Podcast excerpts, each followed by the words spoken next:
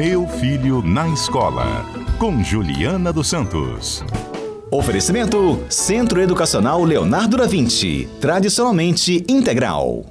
Boa tarde, professora. Boa tarde, Aurélio. Boa tarde, ouvintes e a equipe que está aqui. A gente está encerrando esse ano e o fim desse ciclo também marca uma, um significado ainda maior para essa turma que está sendo colocada aí uh, em possível ensino profissional, seja lá qual for o caminho de cada um, né? Porque a gente está falando de tecnologia, a gente está falando de pandemia. Pode parecer que quando a gente fala de tecnologia é só coisa boa, mas não é bem assim o cenário, né? Não, não é bem assim. A gente precisa lembrar no final deste ano que os meninos que foram para o ensino médio em 2020 estão se formando agora. Então ficaram longe das escolas, longe durante dois anos pelo menos, e aí o convívio, a gente falou muito disso aqui, o convívio entre as pessoas, a perda do conteúdo conceitual, as regras, a angústia quando eles voltaram. Agora eles vão para o mundo do trabalho, alguns já entram no curso superior, outros esperam um pouquinho, vão fazer algum curso técnico, né? Estão entrando no tecnólogo, já estão no mercado e no mundo do trabalho mas sem algumas habilidades que são necessárias para isso, como trabalho em equipe. Muitos deles não sabem trabalhar em equipe, não fizeram trabalho em grupo, não tinha como. É, as brigas todas que a gente tem e as coisas gostosas como bolo de chocolate que a gente comia no trabalho em grupo, como é que vai fazer no meio da pandemia? Não tinha isso. Então eles entram agora para o mundo do trabalho com essas habilidades que não foram construídas. E aí o, quem está do lado de lá, que é o empresariado, começa a falar com a gente o que está acontecendo com a escola, o que, que aconteceu com a escola. Os meninos já vinham com características bem complicadas de relacionamento, agora a gente está notando que os que estão entrando este ano nos estágios e que agora vão mesmo se efetivando, com características mais marcantes relacionadas ao comportamental. Pode-se pensar que para algumas áreas essa relação interpessoal não é algo tão estimado, como por exemplo a gente fala de, de profissões da tecnologia que são tão estimadas e tão, estão tão em altas, mas na prática, no dia a dia profissional, isso vai fazer toda a diferença. Faz toda a diferença. Até quem está no mundo da tecnologia, quem é o profissional hoje, o programador, ele trabalha com a experiência do usuário. Então ele tem que se colocar no lugar do outro. Como é que é o fulano que vai usar isso? Será que esse sistema que eu estou fazendo, ele é acessível? Ele gera acessibilidade para todo mundo? Para a pessoa que tem baixa visão, para a pessoa surda, é, enfim, para todo mundo que precisa usar um determinado sistema. Então, o estar com o outro, pensar no outro, desenvolvimento dessa empatia toda, é uma carência que a gente começa a ver e que precisa tra ser trabalhada agora no corporativo, né? É, querendo ou não, as empresas estão abraçando esse projeto agora de dar treinamento e capacitação a esses jovens, alguns que já estavam e outros que estão formando e entrando para as empresas com essas características.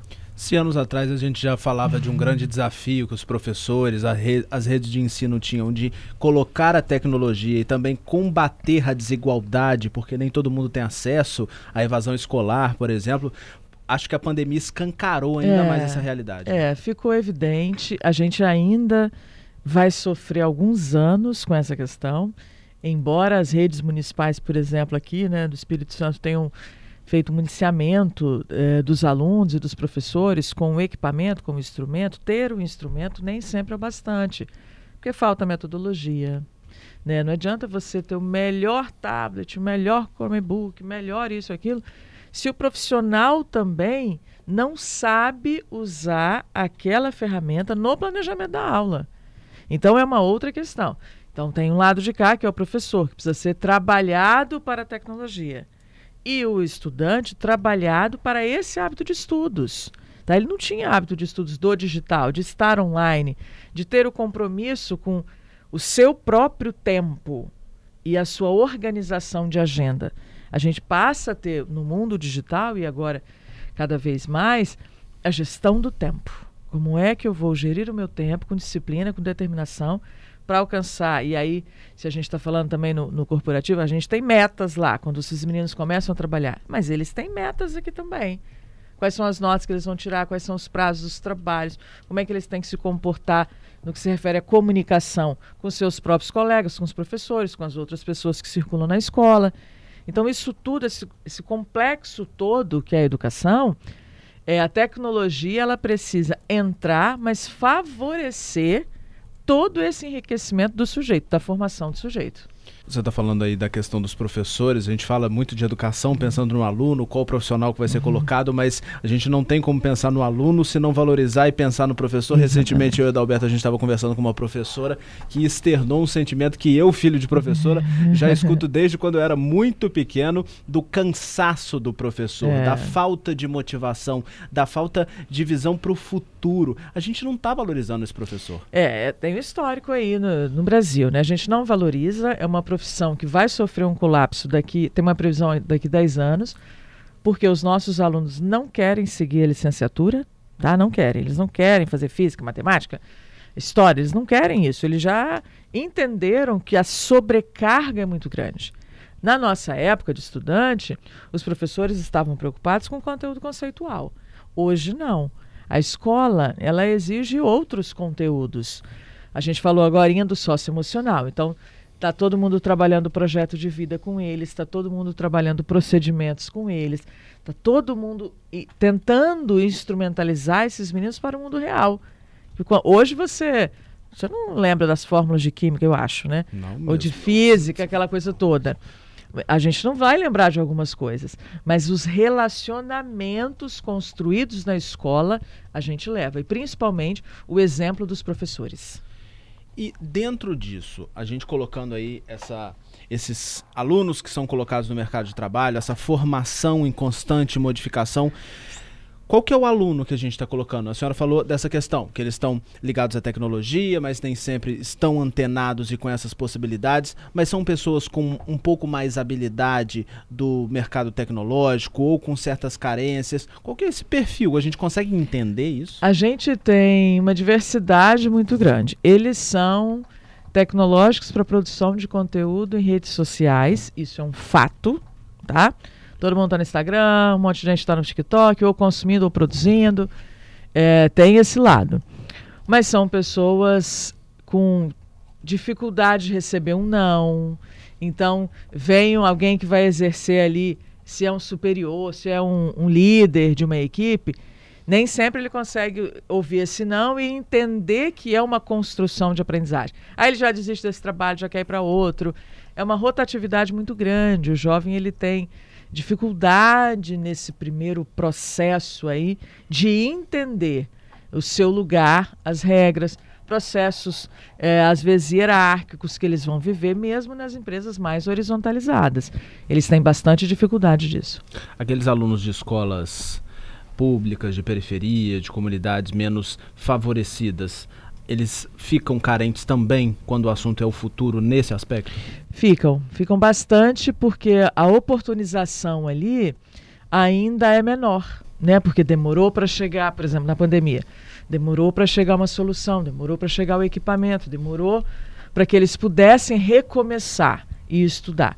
E, obviamente, ficou é, explícito ali a diferença de uma escola pública e uma escola privada. Por mais que houvesse uma luta grande do professorado e das redes em manter a qualidade. Professora Juliana, fazer uma pergunta aqui, Aurélio. Nesse cenário que a gente tem observado aí, é muito comum também a gente sentir a desmotivação desses estudantes, né? Diante desse processo de mudança, teve a pandemia que a gente estava conversando. Como que a escola também pode atuar nesse processo de motivar mesmo o aluno para que ele possa ali se sentir acolhido dentro daquele ambiente? Pois é, a escola está eh, é, na base, na BNCC, mas a gente tem trabalhado muito perspectiva.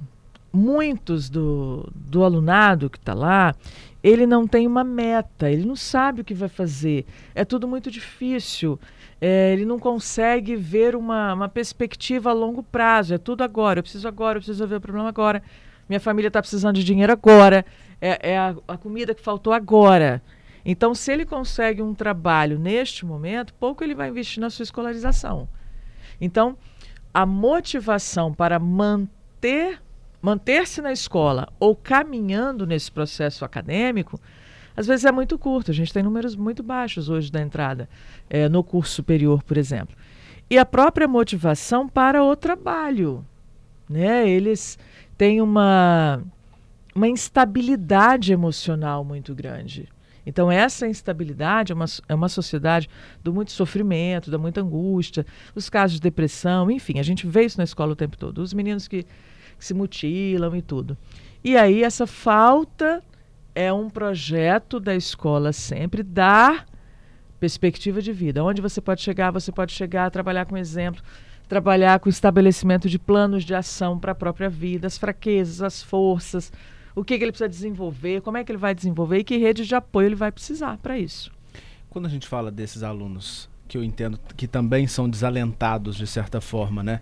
Que às vezes até desistiram da escola por um motivo ou por outro. Como que a escola ou a sociedade pode fazer para trazer ele de volta? Porque também deve ser um desafio imenso, não só perdê-lo, mas também recuperá-lo. É, a gente está trabalhando muito nessa busca dos alunos, a busca ativa. Vocês devem ter ouvido bastante disso. Olha, estão fazendo busca ativa, estão fazendo e estão fazendo mesmo, tá? De pegar o telefone, ligar uma, duas, três é, às vezes ir à casa deste aluno para resgatá-lo, porque a gente entende que a educação, ela até uma, tinha um slogan, educação é a base de tudo, nem sei de quem é. Agora me fugiu, mas é a educação base de tudo mesmo, no, no, na verdadeira é, concepção ali da frase. Por que, que é preciso? A gente não pode voltar a uma sociedade que daqui a pouco a gente tem carência de mão de obra. Hoje, em alguns setores você tem muitas vagas, não tem quem ocupe. A própria área de tecnologia, Sim. tá? É, tem lá, é, precisa de programador, precisa de muitas coisas de TI e não tem quem faça. Então, trazer estes alunos, mas com aquilo que seja aplicável. Não dá para ficar falando do MOL, é, disso ou daquilo, por ele mesmo. A gente tem que fazer a aplicação disso para uma vida real, para que aquilo transforme esse conhecimento em oportunidade de avanço na vida. Juliana Santos, meu filho na escola, falando de educação, de futuro e também muito de presente, né, Juliana? Isso. É o agora. A gente só tem futuro se trabalhar agora. Muito obrigado. Bom tê-la de volta aqui, estando eu de volta também. E Feliz Natal. Para vocês todos também, para os nossos ouvintes. Até semana que vem. Até semana que vem.